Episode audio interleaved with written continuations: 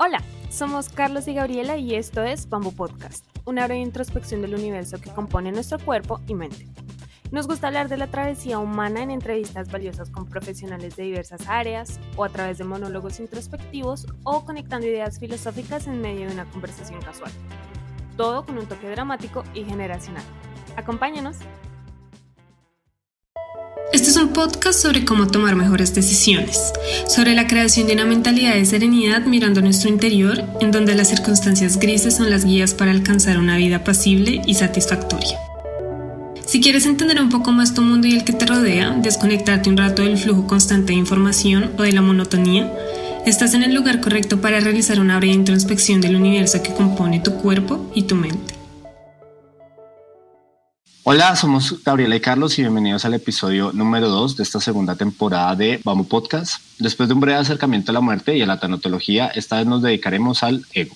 Para esto hablaremos del libro El ego es el enemigo de Ryan Holiday. Este y todos los episodios anteriores los pueden encontrar en Spotify, Deezer, Google Podcast y en las principales plataformas de podcast. Y si nos escuchan desde Apple Podcast y les gustan nuestros contenidos o si simplemente quisieran dejar una breve reseña o comentario, lo apreciaríamos muchísimo. Esto nos ayuda a crecer y reflexionar sobre los temas que a ustedes les interesan. Hola, como ya lo mencionó Carlos, el tema de hoy es el ego. Basándonos en el libro de Ryan Holiday, decidimos buscar a alguien que lo conociera, lo hubiera leído y tuviera también experiencia con este tema del ego.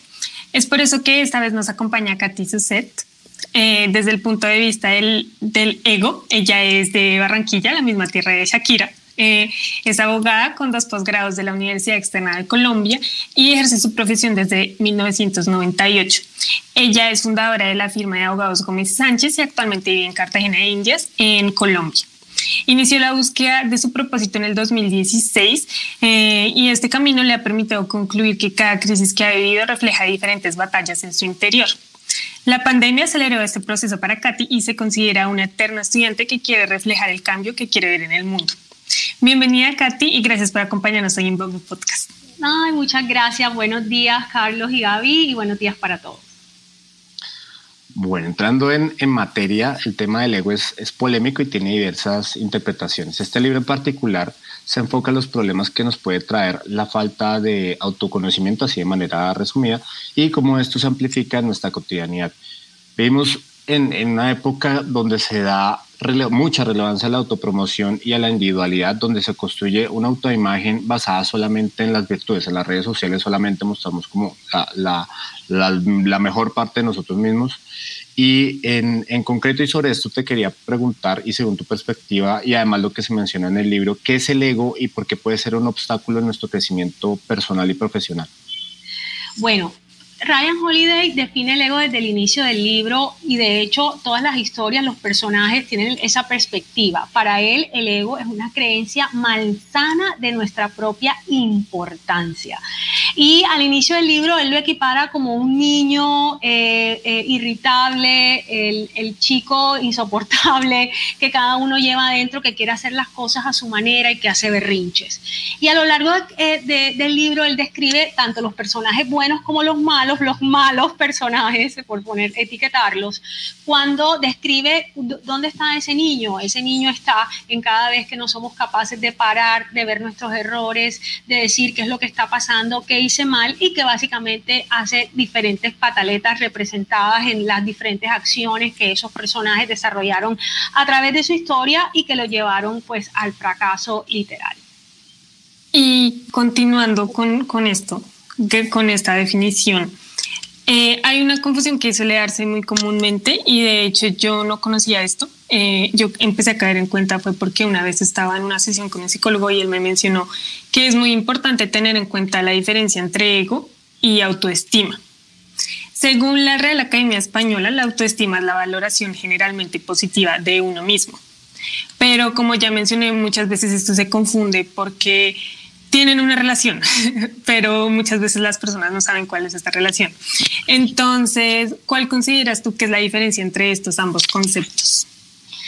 Autoestima es el amor propio, es que si que tú si necesite validaciones externas, ni premios, ni éxito en, pues éxito cualquiera que sea, tú sepas que tú tienes un valor, tú te lo das, tú te respetas, tú estableces límites, tienes relaciones sanas con los demás. Lo más importante es que la autoestima te permite saber que si bien tú, tú eres eh, bueno en algo y que vales como y lo puedes hacer, puedes recibir retroalimentación y que te quieras, porque tampoco podemos entender querernos con tener cosas materiales. Yo me merezco este carro, eh, que es lo normal que vemos, ¿cierto? Eh, eso no quiere decir que escuchemos la retroalimentación para ser mejores cada día y, ok, tenemos ese, ese éxito, pero a la vez seguimos adelante creciendo. Y, y ese es el tema. La diferencia es que el ego lo que hace es querer más, pero cosas materiales, más premios, más dinero, más es insaciable y querernos es simplemente, mira, yo sé que yo soy capaz de esto, esa autoestima, yo sé que yo valgo, yo sé que yo puedo, yo voy por ello y yo me comprometo con algo que sea mejor que yo, pero siempre manteniendo eh, ante todo el bien o, ese propósito principal del cual yo hago parte y no solamente mi satisfacción de más y más dinero, más, más cosas materiales que me permiten ese reconocimiento exterior, porque yo internamente ya yo sé quién soy, lo que valgo y para mí no, necesito, no necesito ese, ese querer todo el tiempo de que lo de afuera me esté diciendo que yo soy algo porque ya yo lo sé. El, el, ego bajo esa perspectiva es como una, como una búsqueda de validación, de cierta manera, como que necesita, o, atención inclusive, ¿no? Sí, sí, mira, de hecho, fíjate, y yo, a mí me gustó de todos los personajes del libro, ¿sabes quién me gustó mucho eh, que él eh, describe? Angela Merkel. Esta señora es una representación del autoestima de una mujer alemana. Bueno, tú, eh, eh, Gaby, que estás allá, una mujer alemana que se quiere, que está en su lugar, pero una mujer sobria, con la cabeza en su lugar, siempre vestida como muy en su lugar, que no necesita que le estén diciendo todo el tiempo cosas. Y yo me estoy yendo mucho a la política, pero es que me parece que es el ejemplo perfecto. Trump, el hombre necesitaba una validación externa, pero porque, seamos sinceros, en el fondo él sabía que él podrá ser un fabuloso empresario, pero como mandatario, y él todo el tiempo necesitaba esa atención y esa validación, y al final del día tú te preguntabas, y muchos periódicos en Estados Unidos escribieron sobre el tema, mira, este hombre, o sea, lo criticaban y él quería la validación como para, no, no es cierto lo que decían los periódicos. Yo creo que ese es un perfecto ejemplo de lo que es autoestima en su lugar, teniendo los dos mandatarios eh, de dos países, obviamente primer potencia y primer mundo, y aquí tienes uno que requiere validación externa y otro que no, esta mujer centrada en sus objetivos lentamente ha logrado lo que ha querido sin esas, esos premios ni validaciones externas. El tema de la política es muy, muy interesante porque, y sobre todo en nuestros países, eh, eh, de Latinoamérica lo que pasa es que se suele dar mucha relevancia a la apariencia, a la imagen pública y eso, y eso puede guardar una cierta correlación con la capacidad. O sea, tal vez, si una, como mencionas en el ejemplo de Trump, es una persona que, que el, el, el, poder mediático que tiene es mucho mayor que inclusive su capacidad de gobernabilidad. Y eso, y eso es interesante, eh, porque pues uno o sea, puede haber unas figuras así muy, muy mediáticas, pero que en el fondo no, no, no están para dirigir un país o para, para hacer algo eh, productivo a nivel político. Y, y en, ese, en ese aspecto, eh, que, que, y bajo tu experiencia también, ¿qué estrategias consideras que nos pueden ayudar a aplacar el, el ego, o sea, como para tratar de neutralizarlo y, y como que ir al, al, al, como a lo esencial? y, eso con el objetivo de alcanzar un mayor desarrollo, individual. ¿Qué, ¿Qué, estrategias consideras que nos pueden ayudar para eso? Mira que esa es una de las principales lecciones del libro y es que nosotros no podemos identificarnos, nosotros, ni Carlos, ni Gaby, ni yo, Catherine, Carlos, Gaby, en sus carreras con nuestro propósito. O sea, son dos cosas totalmente diferentes. Eh, eh, y, y, fíjate, Angela Merkel no se identifica como la canciller no, ella tiene un propósito para el país, ella sabe que eso es más grande que ella y que ella tiene que ser mejor para contribuir con ese gran todo y que ella solo es un granito de arena. Y para mí ese es, ese es realmente la estrategia principal, o sea, entender que en la medida que nosotros somos parte de un todo, algo mucho más grande, ese el ego va atrás. Y un ejemplo típico de los abogados es miren, que él da el caso. O sea, tú tienes que ir a pelear y que el juez te diga la sentencia a tu favor. Y muchos no concilian pudiendo conciliar. Muchos llevan a sus clientes a un proceso de 10 años y 15 años solo por ese fallo a favor, cuando al final del día nuestro propósito es un servicio. ¿Y cuál es el servicio? Darle una herramienta al cliente para que solucione su problema legal, ¿cierto? No llenar nuestro ego con un proceso de 10 años que nosotros sabemos que en Colombia eso es lo normal.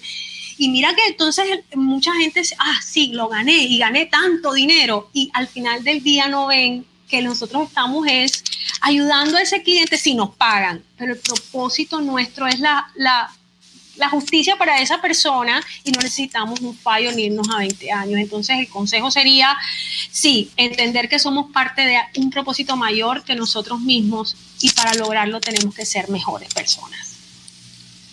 Y con relación al ejemplo que dabas ahorita de Angela Merkel y también con lo de los abogados, que puedes tener más, más eh, fallos a favor y más, pues significa más ganancia, más estatus, etcétera. Eh, en el libro el autor menciona también el concepto de low key, que significa perfil bajo en español. Eh, ¿A qué hace referencia este concepto? Mira, eh, y volvemos a Trump. Ese es, el, ejemplo del anti-Loki.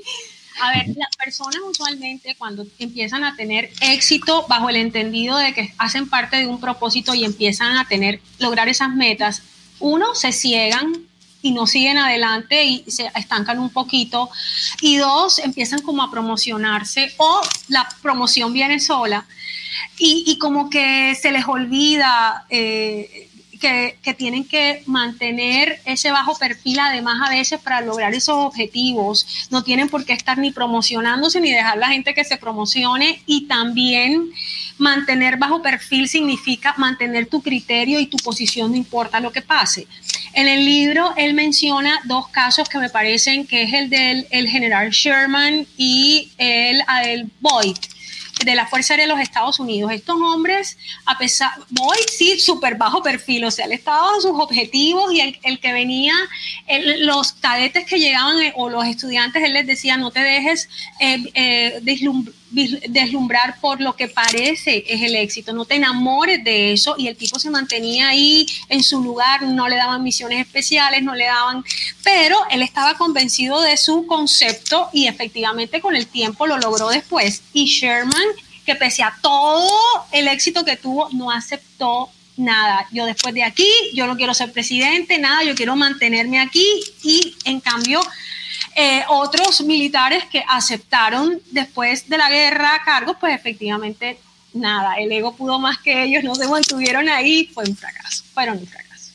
Quisiera citar un fragmento del libro que me llamó la, la atención que dice, al ego le encanta, y abro comillas, a ego le, le, encanta esa noción, la idea de que algo es justo o no lo es. Es lo que los psicólogos denominan herida narcisista.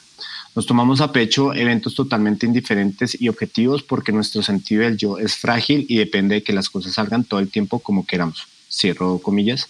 ¿Por qué el ego crea una imagen frágil dependiente de la validación externa? Yo creo que con el ejemplo de Trump funciona muy bien, pero, pero ¿cómo funciona eso? esto, a ver, el autor define ego como ya lo conversamos, pero yo pienso que le faltó ahondar en otro aspecto que otros autores eh, y sí lo han desarrollado y es que, a ver, venimos a, esta, a este mundo, eh, una familia, un país, ok, y creamos una máscara, una identidad con base en qué? En que, en mi caso, soy barranquillera, colombiana, abogada, eh, entonces voy creando, pero al final del día eso es un escudo ok, es un escudo de protección contra el mundo, pero, la gente, pero realmente en ese proceso yo me he identificado con todo eso y no he visto mi herida interna, o sea, no he visto cuál es mi, mi dolor o mi falencia o ni siquiera me he mirado en mí. No sé, tú ahora que tú estás allá, Gaby, los europeos me atrevo a generalizar, si se pasan más tiempo identificándose o conociéndose ellos mismos en soledad, nosotros los latinos y incluyo también Estados Unidos, nos basamos más en el exterior y nos identificamos.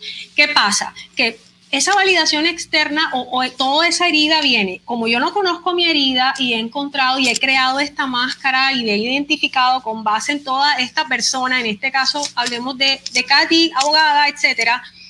Entonces yo por eso necesito esa validación externa, porque yo internamente no tengo, ¿qué tengo? Tengo es aquello que me hace decir, ah, yo sí, sí valgo, mira, y por eso ti, ti, ti, cada rato eh, eh, me encanta recibir toda, toda esa información y toda esa validación, pero eso el autor no lo desarrolla en el, eh, pues así tal cual se los he planteado. me parece que en ese, pero igual ese no era su objetivo en el libro. En el, libro su objetivo era más explicar cómo agarrarnos a la identidad y no comprometernos con el propósito nos hace cometer errores. Eso que dices me parece muy cierto porque, bueno, siento que es algo muy cultural.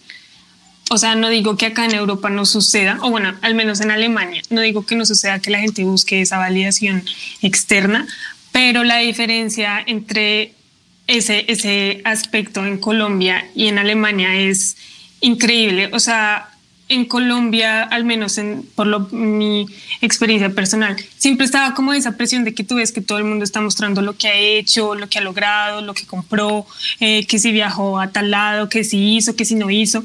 Entonces como que uno se empieza a acostumbrar a, a que necesita esa validación. Y luego ya estando acá, de nuevo, repito, siento que no es que siempre sea así, porque pues obviamente siempre va a haber gente que, que lo necesita pero acá la gente vive mucho con esa libertad de que yo hago mi vida y dejo a los demás hacer su vida y no me interesa, no es asunto mío lo que los demás hagan o dejen de hacer. Igualmente no es asunto de los demás lo que yo haga o no. Entonces sí siento que, que puede ser algo muy cultural y algo que pasa mucho en Latinoamérica.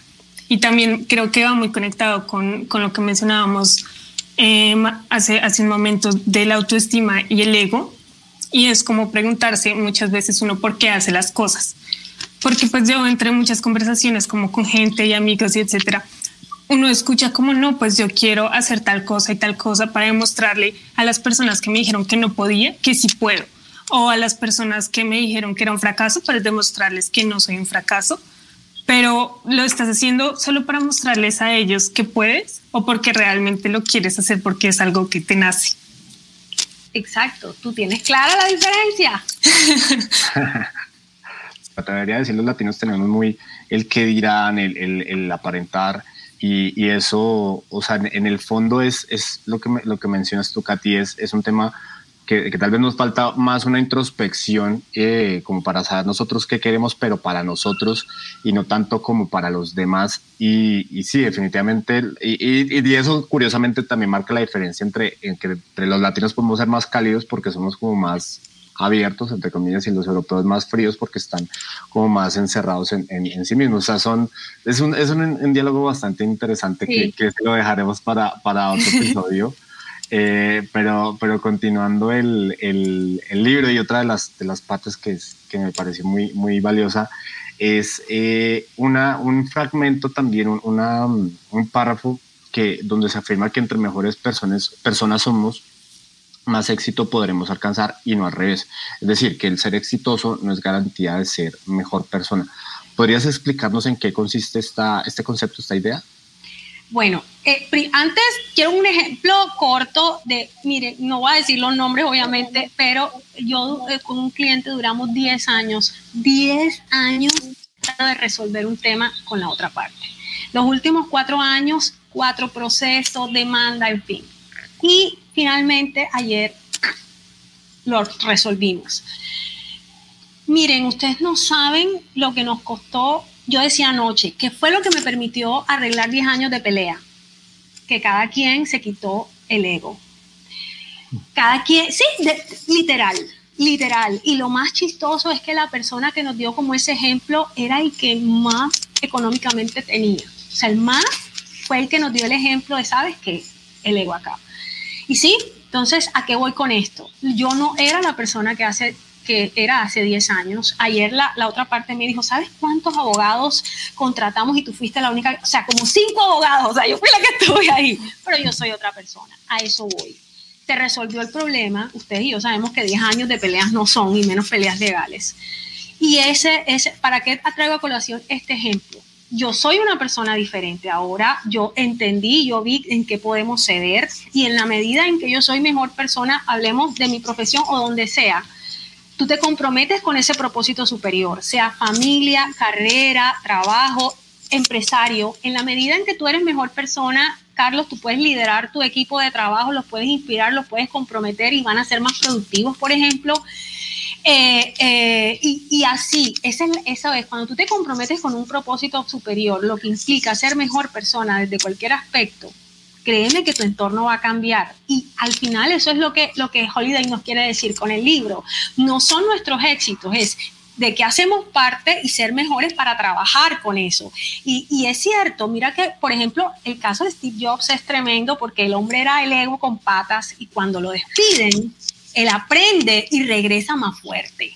Él fue inteligente y en cambio un ejemplo el de, el de Howard Hughes, que ese es, wow, o sea, el hombre lo que hizo fue hundirse, hundirse, hundirse en el ego y DeLorean. No podían ver, tenían todo para ser exitosos y no podían ver. No fueron mejores personas. Eh, Jobs trató de ser mejor y ahí está la, o sea, las consecuencias de su desarrollo como persona. Y yo, y yo creo y yo estoy convencida, cuando tú mejoras y entiendes que eres parte de algo más grande y que tú tienes que dejar de lado tus intereses personales, porque al final eso es el ego, tú, cualquier proyecto en el que tú estés va a ser exitoso. Ya hemos tomado los ejemplos, por ejemplo, el que acabas de mencionar de Steve Jobs y el de Trump y así. Y en el libro el autor utiliza muchos ejemplos de figuras de este tipo, como de autoridad o líderes de opinión, para demostrar la importancia de aplacar el ego y la relación que esto tiene con el éxito individual, que es lo que mencionabas. Sin embargo, muchas veces se olvida también que esas personas son seres humanos, al igual que nosotros, que cometen errores y que hasta cierto nivel también han hecho cosas malas, entre comillas, eh, igual que el resto del mundo. Eh, entonces, es posible que esta idealización de estas figuras sea un reflejo de la idealización que hacemos con nosotros mismos. Y acá me refiero, muchas veces nosotros nos vemos a nosotros mismos y ignoramos ese lado negativo o los errores que cometemos y así. Y un ejemplo que me gustaría para, eh, para explicar un poco esta pregunta es, eh, por ejemplo, como lo mencionabas con Angela Merkel, claro que pues no se reduce a ella, pero pues ella fue canciller por mucho tiempo. Y sí, o sea, obviamente no se niega que Alemania, pues gracias a ella es el país que es, bueno, no solo gracias a ella, pero el punto es que muchos la ven como esa gran figura, pero durante el, el gobierno de ella también Alemania fue uno de los mayores exportadores de armas al Medio Oriente, lo cual pues obviamente de alguna manera financia la, guerra en el Medio Oriente. Eh, entonces sí, muchas veces la gente habla de Merkel y dice como sí, wow, la gran figura, que no se niega que es, pero no se tiene en cuenta esos aspectos negativos. Igual pasa mucho con los políticos, eh, pasa por ejemplo con Steve Jobs, que la gente, bueno, sí, Apple y el éxito que tuvo su empresa, pero la gente no mira, por ejemplo, eh, el proceso de la creación de los, de los iPhones en China. Sí. Sí, entonces, sí. A ver, sí, y desafortunadamente la, la, prensa tiene mucho que ver en esa idealización de los personajes y Ryan Holiday falta hablando de idealización el caso de Howard, eh, de Howard Hughes y de hecho en la película, cuando tú te lees el libro versus la película, oh, el tipo, fíjate que en la película como el tipo era todo glamoroso con las actrices, todo el dinero que derrochaba, sí hubo sus momentos negros, pero el libro es más crudo sobre la realidad de él. Y en una parte del libro eh, eh, dice, ahora no recuerdo el diario, que dice claramente, si nosotros idealizamos a Howard Hughes, que dice eso de nosotros.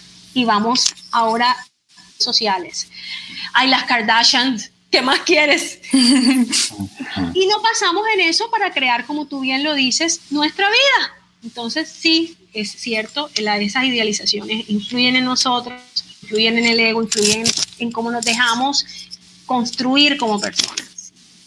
Me gustaría retomar algo que, que mencionabas, Katy, hace un, rato y era el, el, tema de, en, tu, en el caso que llevas durante 10 años, eh, es curioso a veces como la gente prefiere tener la razón a solucionar un problema, ¿no? O sea, la gente prefiere decir, ok, es que yo como dije las cosas así son y no me importa lo que tenga que hacer para tener la razón. Y eso es una muestra gigante de ego para empezar. Eh, pero lo triste de eso es que qué diferente sería el mundo si la gente prefería, o sea, tomara la decisión consciente de decir, ok, pues hay una causa mayor, como tú mencionabas hace un momento, y, pues lo que yo piense, sienta o lo que mi ego dicte, pues es así relevante a esto porque lo importante es solucionar el problema. Pero lo triste de eso es que pues es la gente prefiere tener la razón a solucionar los problemas y, y, eso significa generar conflictos eternos o dejar de hablar, no sé, algo más, más cercano con la familia, con los amigos, porque simplemente tenían la razón supuestamente de algo, o sea, preferir el, el ego sobre la paz, entre comillas. bueno, ya entiendes por qué, yo no soy abogada de familia, pero ya entiendes los litigios de familia por dónde están. Por eso, por eso, años hermanos peleando en lugar del bien superior, mantener la paz familiar, como lo acabaste de decir, prefieren quien tiene la razón. Así es. Sí, y que y no sé si hay algún conflicto que, que se reúnan las partes y digan, bueno, este es el problema, ya que se diga lo que se tenga que decir y adiós y ya solucionado el problema, pero, pero creo que toda la vida y pues es como parte del ser humano, pues preferimos tener un ego inflado que al final es frágil, que al final es con cualquier cosa se derrumba, entonces pues es, es, es triste. tienes razón. en, en, cierto punto. Y, y, bueno, para, para ir cerrando el, el tema, eh, queremos comentarte que en Bamboo Podcast consideramos importante que todo lo que hagamos tenga un impacto positivo en nuestra audiencia. Y esta sería la última pregunta. ¿Qué impacto, cuál, cuál es el impacto que quisieras dejar en tu entorno con lo que haces a diario? A ver, Gabriela tocó un tema importante que yo aprendí hace años y es no dejar que el porque los demás lo hagan, nosotros tenemos que hacer para valer. Uno, y dos, ser honestos y dejar mirarnos al espejo y decir, oye, sabes que yo puedo ser mejor en esto también, mejor que esto. Pero es que para eso hay que dejar el ego de lado. Y, y, y, seamos sinceros, yo no tengo carro, yo, yo no he comprado mi patineta eléctrica y ¿por qué no? No, o sea, yo no. La gente, entonces yo en este momento de mi vida ya no me importa, pero tengo que confesar que hace unos años tenía el carro, nada más porque la gente, lo tengo que decir, porque la gente, ay, el abogado tiene que tener carro porque es un símbolo de éxito, lo cual no es cierto. Y, y cuando yo me empecé a, a, desprender de todo eso, que fue un proceso, y a que no te importe lo que la demás gente diga, porque ellos no te hacen felices, ellos no te compran, ellos no están aquí contigo en la noche, o sea, ellos no te hacen feliz, realmente el que te hace feliz eres tú mismo.